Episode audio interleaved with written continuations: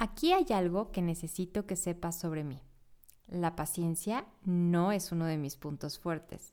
Tengo este pequeñito problema de que necesito que todo se resuelva de inmediato y me pongo bastante ansiosa si no es así y si las cosas no están en mi control.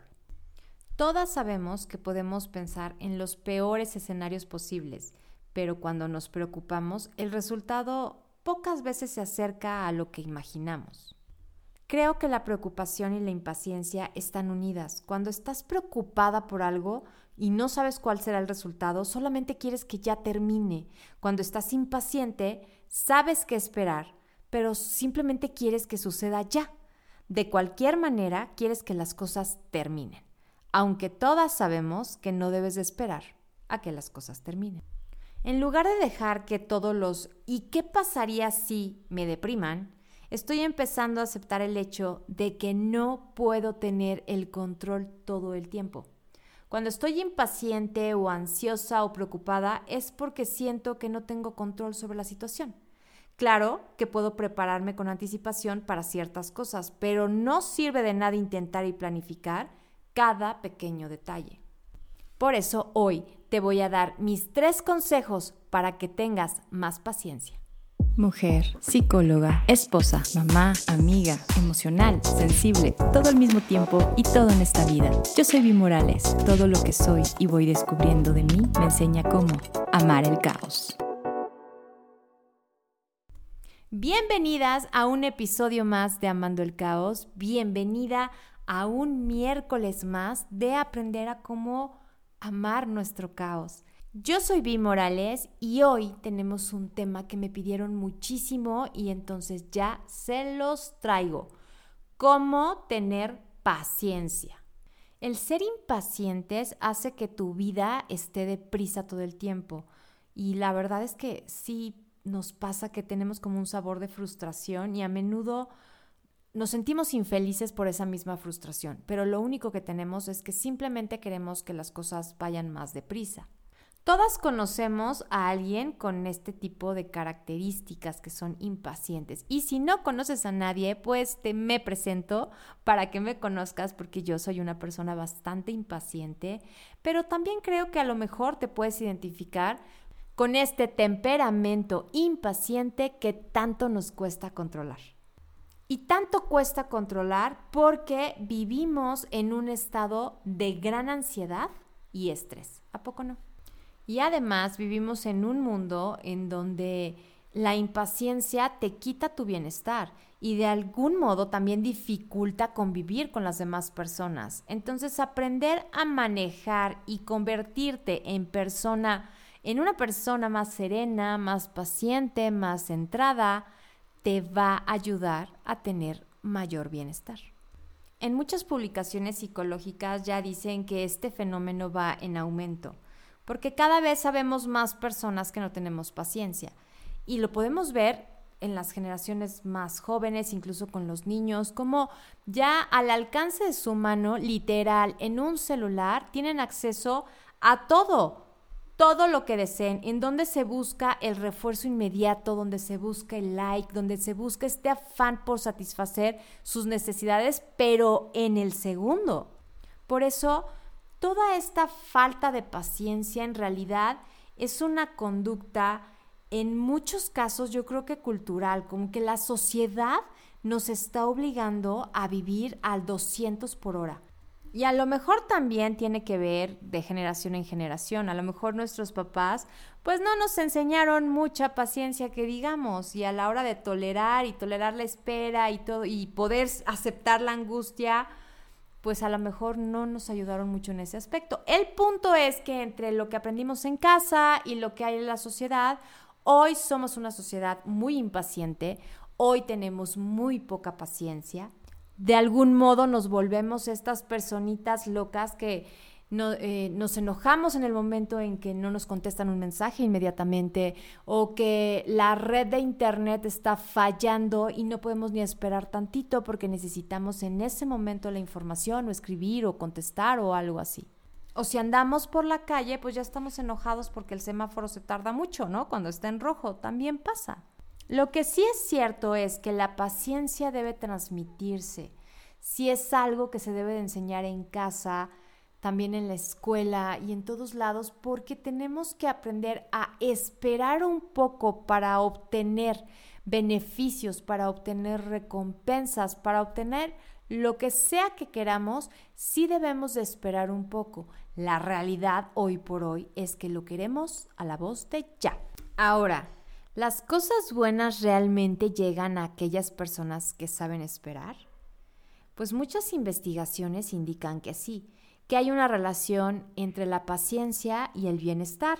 Varios estudios han dicho que las personas que son pacientes experimentan menos estados depresivos, son más empáticas y sobre todo son más agradecidas, sienten mayor gratitud.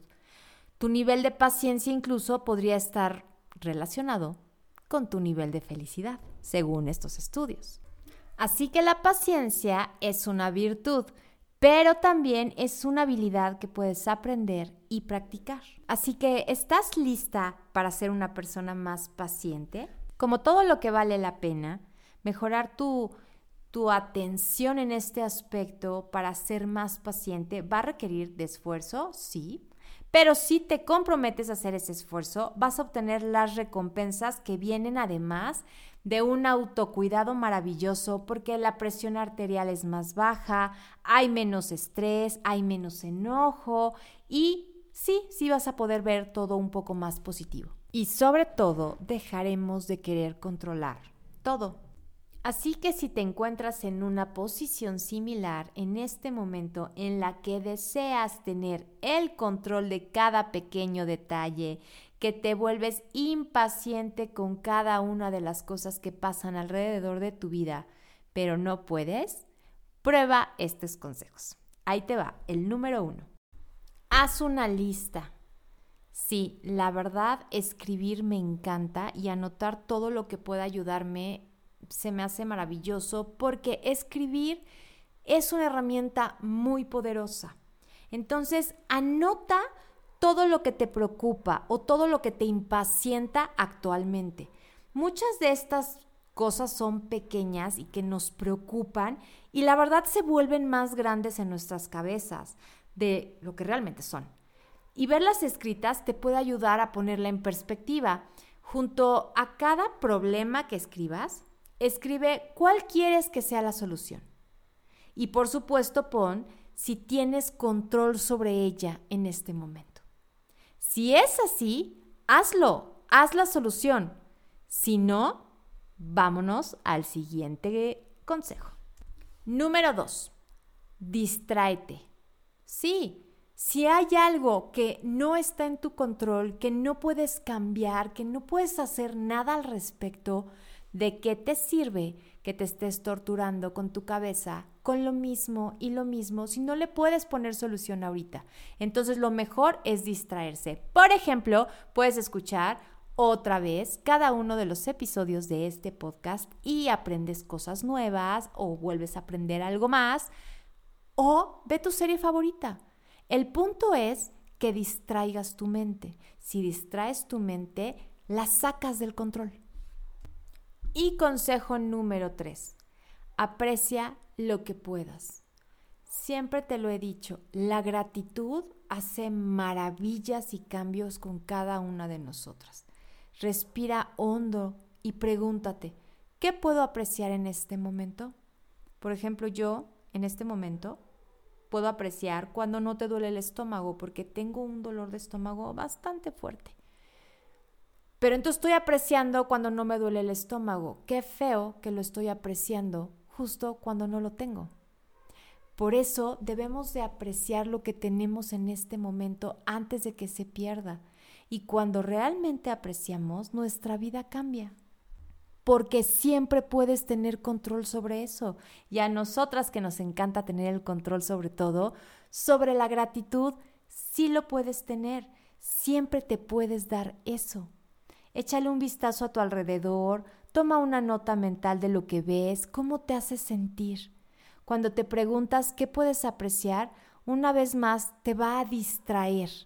Va a distraer tu cabeza de aquello que te tiene tan impaciente, de aquello por lo que estás perdiendo la paciencia.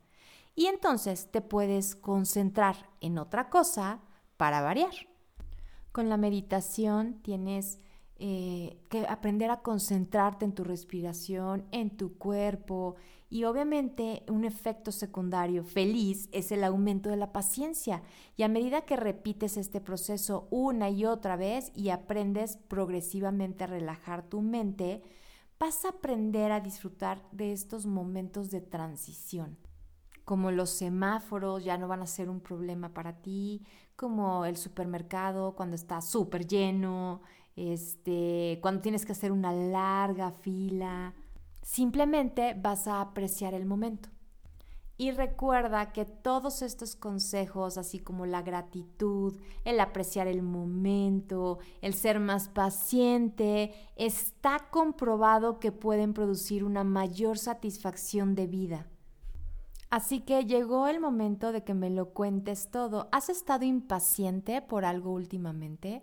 ¿Hay algo que te hace enojar muchísimo porque se sale de tu control? ¿Qué pasó? ¿Cómo lo afrontaste? No olvides contarme todo porque además recuerda que este es un tema que me pediste muchísimo, entonces ahora quiero saber cuánto te han ayudado estos consejos para que te conviertas en una persona más paciente. Te recuerdo mis redes sociales para que me escribas es Vimorales03 y Amando el Caos guion bajo. Y también te recuerdo que puedes descargar completamente gratis tu manual Sube tu autoestima para todas aquellas que queremos ponernos a trabajar en nuestro amor propio ya. Porque siempre estás a una decisión y hoy también decirlo, ¿por qué no? Y a una respiración de cambiar tu vida. Yo soy Vi Morales y esto fue Amando el Caos.